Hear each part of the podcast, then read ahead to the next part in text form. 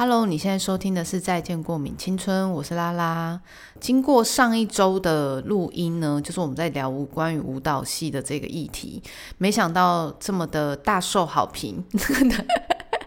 大受好评到就是还有一些朋友会来私讯跟我讲说，他就是在睡前的时候听，然后直接失眠，想说因为太好笑了，没有办法入睡。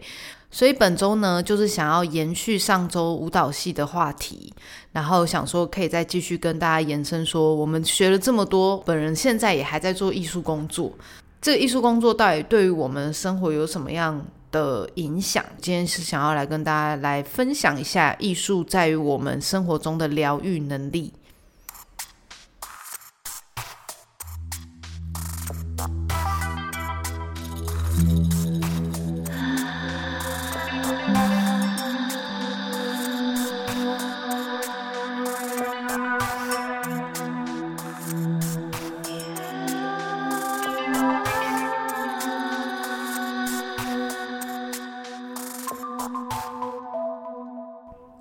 嗨，大家好，我是拉拉，然后欢迎回到《再见过敏青春》。那在节目开始之前呢，要先跟大家讲一个好消息，就是今天没有猫的声音哦，是不是很难得？因为呢，我在今天录音之前，我已经先做好了一件事情，就是因为他很喜欢我的那个家里的电暖气嘛，然后我就想说，嗯，趁这个时间，就是他很想睡觉的状态，就是有一种半梦半醒之间，我就把它稍稍移到了沙发，然后把我的那一台电暖气移到了沙发，然后让他营造一种好想睡觉、好想睡觉，又好想参与姐姐的活动，那又好想睡觉这个选择之中呢。让他去睡觉，所以我们今天本周的录音非常的顺利。就是目前呢，趁他现在就是还没有醒来的时候，赶快他还没有察觉到说他到底在房间里做什么，他到底在房间里跟谁说话，然后我也要来看看的这个状态之下，我要等下要现在要马上把录音赶快录完，这样子我们就可以有一个比较安静的。呃，空间跟录音收听的品质，当然就是还是有很多的听众有讲到说没有影响，猫的声音没有影响。但是上周的猫的声音比较大声，因为猫就在我的面前。上周的录音呢，就是直接在我的床边跟我对呛，所以它的声音就比较大声。然后我想说，要避免这样的状况呢，今天就用了一些新的。法宝想说可以把它移到别的地方，让我保持一个安静，然后又不会被打断的录音品质。所以相信今天的录音一定是非常的顺利。好，然后在本周录音开始，就是我们刚刚已经前面已经讲到今天没有猫的录音了嘛。然后呢，因为在上周的时候，我有收到呃听众的来信。有听众跟我讲说，长期也听了《再见过敏青春》的节目。那因为每次《再见过敏青春》其实都会有放一到两首歌嘛。那这一到两首歌，其实对于有的人、有的听众可能会很想知道，但是他无从找起。所以呢，我已经帮大家制作了一个关于《再见过敏青春》。每个频道里面所播放的音乐歌单，我要从哪里收听呢？找到这首歌的方法就是呢，请到我的 IG，就是拉拉叔零九二六，然后的 IG 页面首页会有一个连接，然后那个连接下方有三个选项，那我其中一个选项就是。再见过敏青春的歌单已经有帮大家做好表格，所以你们就可以逐一的去搜寻，说这首歌是不是你想要听的那首歌。那当然有一些音乐，因为可能比较久了，然后呃有一些音乐它因为它这个是我买版权的嘛，所以有的音乐不一定就是在线上是有的。那我那一栏就会是空白，但大致上我做完表单的时候是基本上所有的歌都可以找得到。所以就是希望大家在听《再见过敏青春》的时候，如果你们喜欢这些歌，也可以上去多听一下，支持一下这一些音乐创作者。这样，所以有这个好消息跟大家分享。接下来呢，就是想要先跟大家聊聊本周的小事。然后本周的小事是因为本人嘛，就是最近已经有在学开车，就是已经三十几岁了还在学开车的这这件事情，真的是很值得。跟大家鼓励说，有时候我们就是有梦最美。我那天开车回来的时候，还想说：天哪，我真的是一个不老骑士，也不是骑摩托车啦，但是就是是一个。已经不管几岁，都还是觉得可以保持任何那种想尝鲜的年纪。反正我这礼拜我已经差不多学了第三个礼拜了，然后我下礼拜就要去考驾照。先跟大家，就是先跟听众们说，希望大家都可以祝我考试顺利。这是什么很自私的要求？就是希望大家可以在嗯嗯这个这个礼拜的显化清单，下礼拜的显化清单里面加一个，希望拉拉考驾照的时候可以。呃，一举成功，我真的没有想要再重考哎，就是我现在就是跟大家讲，我现在就是很认真，我就是大概像考研究所那样子，就是每天练习题，就是疯狂的写。那目前今天呢，就在写练习题的时候，我就是都差不多落在九十几分以上，所以希望呢，我可以在下礼拜考试的时候也可以这么的高分。那另外呢，就是。我觉得很荒谬，在这个节目里面，就是跟大家提出这个要求，我觉得很白痴。呃，然后呢，我就是希望呢，就是下礼拜，因为我一直本人，如果你有看我的现实动态，我就是一直会卡在那个倒退 S 型嘛。那我昨天就是在练习的这个过程中，因为我不是每天去开，我就是可能一三五去练习。然后昨天就是每有时候就是隔两天，就不是每天开的人，我又不是以前就有开车经验，所以我就是在开车的过程之中，有时候就是还是会被教练念说：“这个我已经跟你讲过了，这个错误我已经说过了。”然后我就觉得哦，就觉得压力好大哦，我就想说天哪天哪，然后。Anyway，我就是想说，好好，那我这个礼拜，我我每次练习的时候，现在就是会偷看一下教练在哪里，因为我怕他看到我刚开错了，或是我刚的开的不是很顺利，然后会走过来骂我，所以我很紧张。因为我就是一直卡在，如果你已经有学过驾照的人，就是你会知道那个有一个项目是 S 型，然后要前进跟倒退，然后反正 Anyway，我每次都卡在那个倒退，你知道吗？就是很紧张，我觉得这个都比路考还要可怕，就是到道路考还要可怕。好，所以呢，我昨天就是自己在那里练习了很久，就终于就是顺利了。然后在倒考的过程也顺利，就是前面当然还是有一些就是失控的部分，但是在第三次的时候终于顺利。然后教练就就夸奖了我，然后我就觉得非常的开心。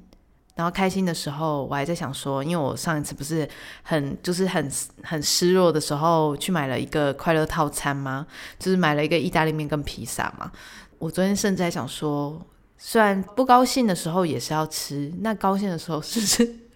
是不是也要吃一个快乐套餐呢？然后我就想了一下，想说算了算了算了，先不要好了。我这个快乐套餐就是等到我下礼拜如果顺利考到驾照的时候，我要去吃快乐套餐。先跟大家就是呃预告一下，如果下周我有跟大家讲这个好消息的话，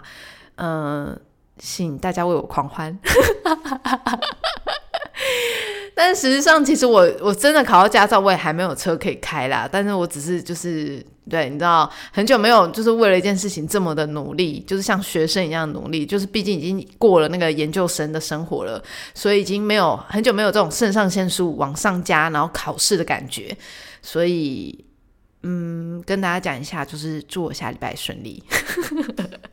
接下来我们就要进入本周的话题，就是不知道大家有没有在我的现实动态里面看到，呃，我的那个关于讲到我们那时候毕业制作拍的节目册，然后非常的低配的的这个讯息。其实舞蹈系还是有很多一些不错的事情，只是我没有讲出来。但当然，当然，我们就是想要讲的是关于这个体系，而不是在抨击读舞蹈有多糟糕这件事情，而是在讲的是我们以前那个年代很惨无人道的的状态，就是没有什么。沟通的余韵，就是可以跟老师讨论啊，什么就是希望老师可以怎么样怎么，就是没有可以真跟老师当朋友这件事情是不可能的。然后那天我在跟同学在在讨论舞蹈系的生活小事的时候，也有聊到我们以前其实真的就是蛮叛逆的。我们就讨论到以前我们还有那种学姐学妹制，我不知道在一般的普通国中跟普通高中里面有没有这样学姐学妹制，很很严格。呃，我知道我以前任教的学校之前刚进去的时候有啦，就是那种什么看到学姐要讲学姐好啊之类的。可是我自己在读国中的时候，那个时候的学姐学妹制是。非常的严格，就是严格到说，假设今天就是学姐走过去，然后我们可能讲比较小声，就是学姐好，然后 讲比较小声的时候，我们可能我们班就是那些跟学姐比较认识的人，就会在下课时间或者中午时间就会被学姐叫去外面，然后还要再规定说，我们要在舞蹈教室第三棵树那里要约谈，就是学姐要约谈，就是要教育学妹。看到学姐要讲学姐好，再由这个代表呢，再回到班上去宣布说，之后看到学姐一定要叫学姐好，不然就是他们也会被骂这样。所以就有很多这种除了老师以外的奇怪的制度。当然，就是这是一个礼貌啦，但是就是有时候会有点严格过头，你知道吗？因为有时候真的就是没看到啊，就是我们可能在聊天，然后没有看到，就殊不知就是被。变成呃学妹都好没有礼貌哦之类的。我们后来的一个结论就是，不管我们到哪一个阶段呢，就是不是被老师讨厌，就是被学姐讨厌。还有一个比较严重的，就是以前我们很容易会被一些老师批判的很夸张，就是因为以前老师就是很就像我就像我上一集讲的嘛，我们以前的老师就是很绝对，就是他讲什么就是永远都是对的，然后老师说什么就是就是要做，很很军事化，就是没有什么。没有什么讨论的余地，这样啊，所以以前老师只要讲什么，我们都不会有像现在什么还会投诉啊，然后还会告诉妈妈。上一集不是有讲到说，就是练舞的人，舞者就是要瘦嘛，就是有一些就是标准身材。那么胖啊，或者是我们记不起动作啊，我们记动作太慢啊，这种都被会被骂说猪啊，猪脑袋啊，白痴啊，你要不要出去？就是会直接就是骂我们那种。就是你会觉得很错愕的，就觉得说，对我我是猪，好胖，就是你知道会很自卑跟很负面，就是很自负的状态。就是在这个这个成长环境下，然后一直长大，才会渐渐的找回那种哦，其实我是好的的这件事情，其实我没有这么的糟糕这件事情，就是真的是回过头来去想。这些成长背景是我们真的一直以来会很习惯的去致富的状态，其实都来自于呃以前的教育体制都一直告诉我们，不是怎除了怎么样做对或不对以外，还会有很多负面的情绪夹杂在里面。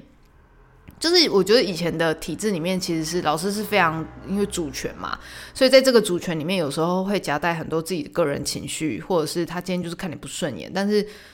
我真的不是讲假的，就是以前就真的生活就是这样，就是你会觉得你现在听起来会觉得很荒谬，但是以前的老师就是真的，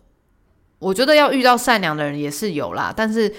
一些。老师们可能因为他是遵从上一代的老师们的这个方法教育体制下来，所以以至于到了下一代的人，他就是延续这个教育状态，所以到了我们这个时候，就是会会觉得说，哈，我们对我们好像都是糟糕的，我们好像。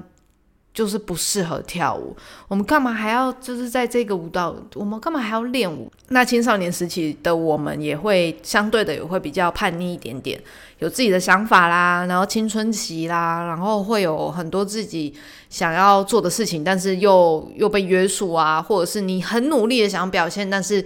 就是得不到老师的喜欢的这件事情，就会特别的明显，跟特别的影响你那三年的生活。我们从这个阶段里面出生出来的小孩，在这个练舞过程之中，一直不断的被批判。那到底是什么支撑我们可以想要继续往艺术的方向前进？那我们的成就感到底来自于哪里？因为以前我们可能做什么，做一些动作或做一些组合，不是被老师喜欢的，就很有可能直接被批判嘛。我们就会很难得到成就感，但是那个成就感到底来自于哪里呢？觉得那个真的是要很看机遇，因为真的一定有很多小朋友在练舞的过程之中是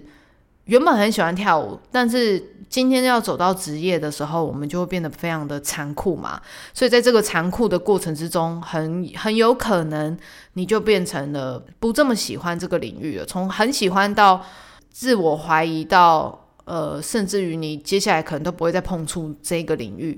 就是这样的状态，其实是非常可惜的。所以我真的觉得，不管今天是哪一个领域，其实老师的这个职业都变得非常的重要，因为他这真的是引领你接下来到底你的兴趣到底能不能成就成为你的工作呢？又或者是你的兴趣到底能不能支撑你这辈子都一直喜欢跟热爱这件事情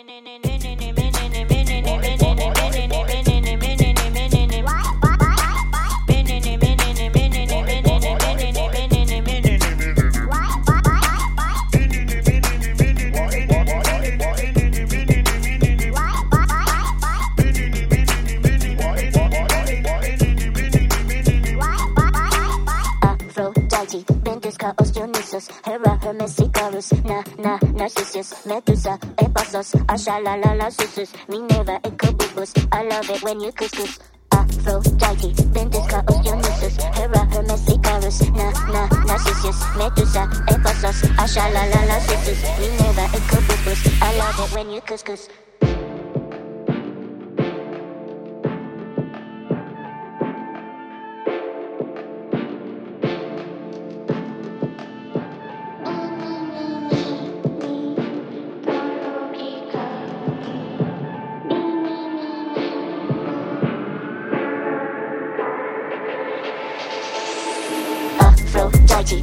this this this this is her rather messy colors. Nah nah nah nah nah nah nah. This that this that this is this that this that this is this that this that. Never been consciousness. I love love love love love. Aphrodite, been this this this this this is her rather messy colors. Nah nah nah nah nah nah nah nah. This that this that this is this that this that this is this that this that. Never been consciousness. I love it when you couscous. Love it when you couscous. Love it when you couscous. Couscous. Couscous.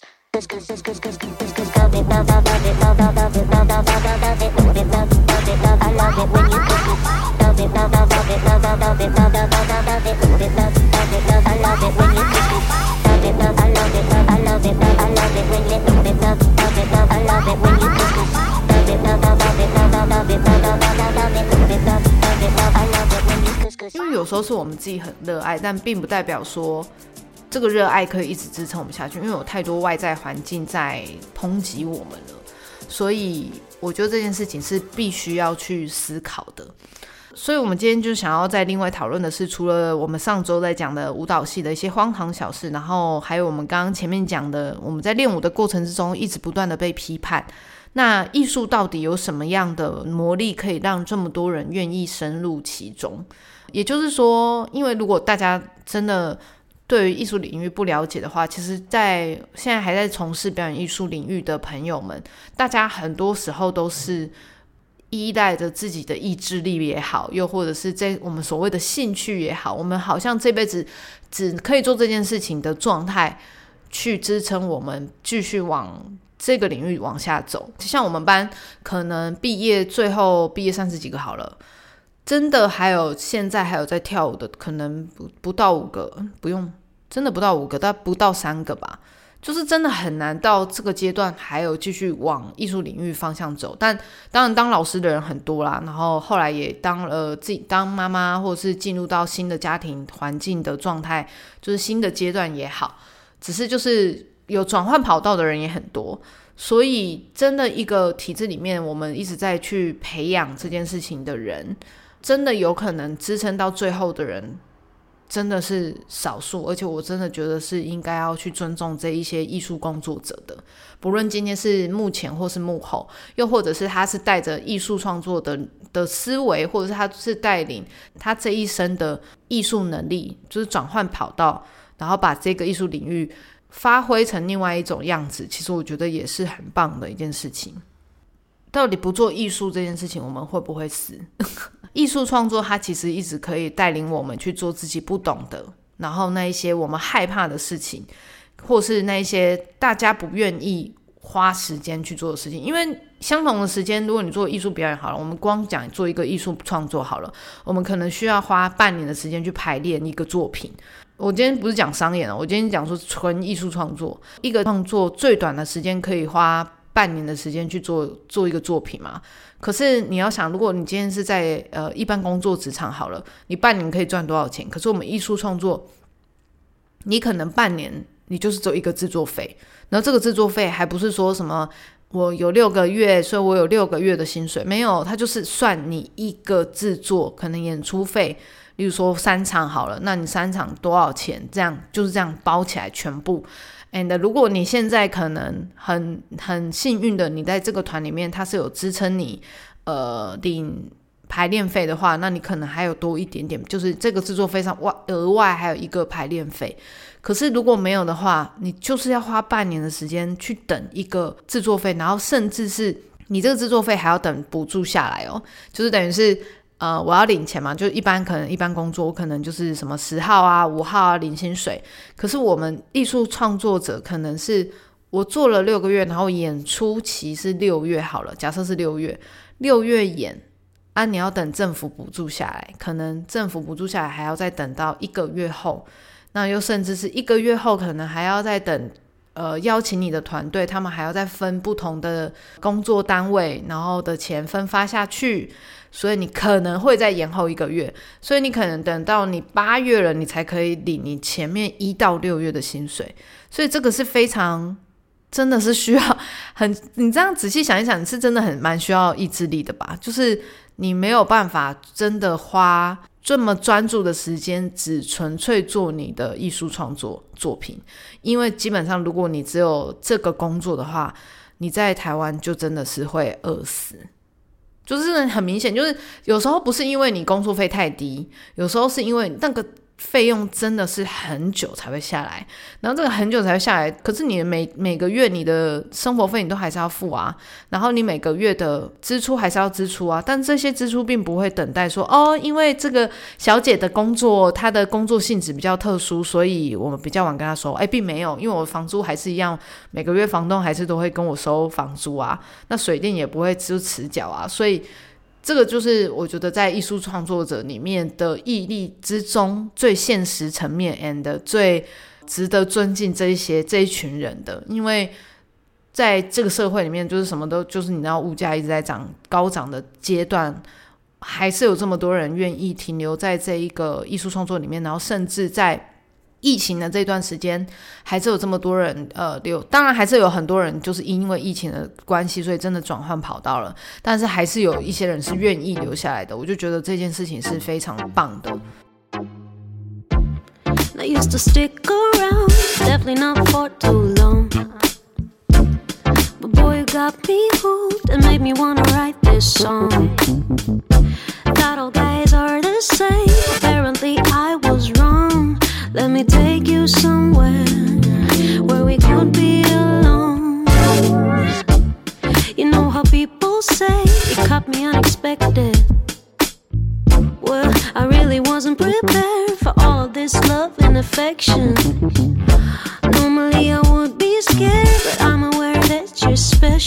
So let me take us somewhere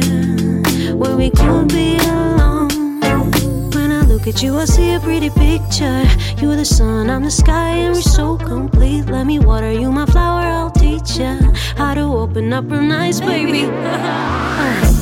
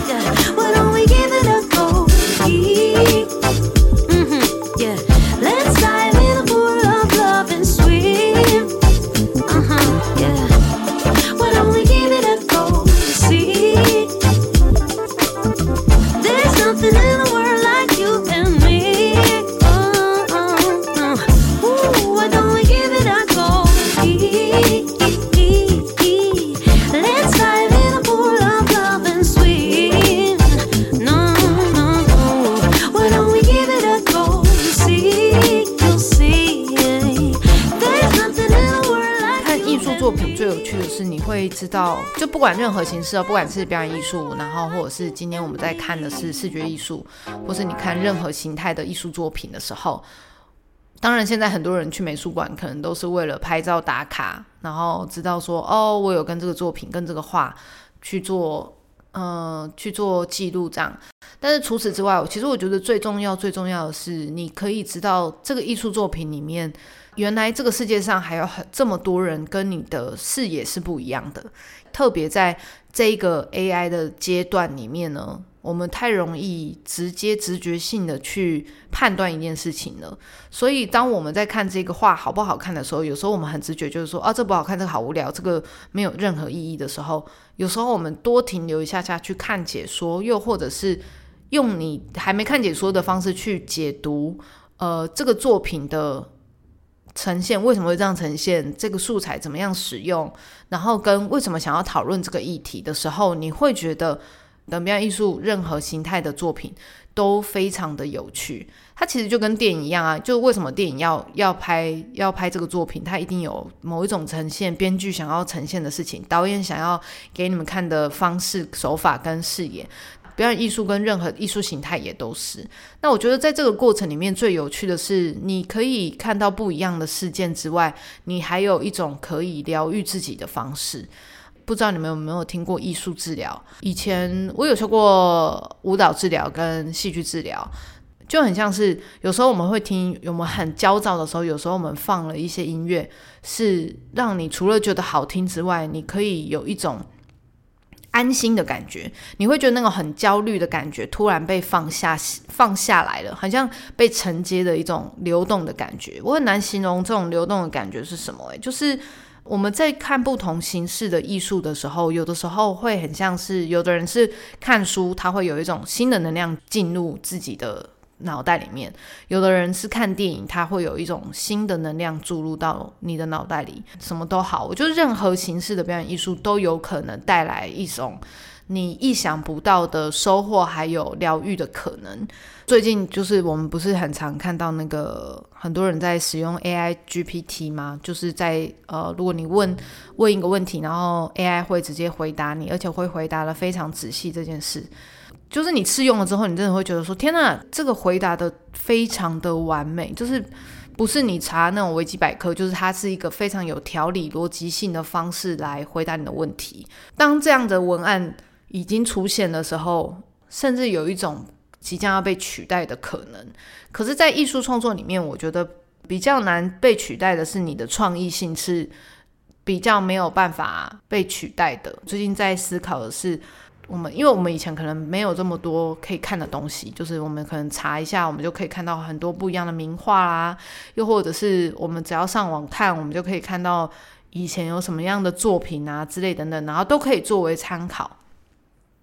可是，在这样的时代里面，越多资料被呃，量化的时候，反而很容易风格会被定义。之前不是有很多那种流行文化，然后被时代定义的一些影片嘛？就例如说什么两千年的妆长什么样子啊，然后或者是呃九零年代的歌曲是什么样的风格啊？可能两千年后的。舞蹈类型是什么样的舞蹈啊？然后我们就是很常会在不同的时代会看到不一样的变化嘛。有一次我好像在跟朋友聊天聊到这件事情，他说我们常常看的这些颜色好像很理所当然，就是我们在街上看到可能台湾的招牌有有很多各式各样的颜色，可是你在这几年逐渐看的时候，某一种设计即将会被风格化，就是。或是甚至更严重的来说，很多颜色正在消失之中。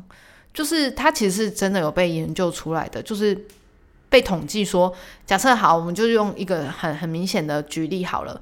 不知道大家有没有看过比较早之前的宝岛眼镜？宝岛眼镜之前最刚开始，它其实是一个偏蓝色，就是那种宝蓝色。我很难精准的讲说它的蓝色的颜色啦，但是。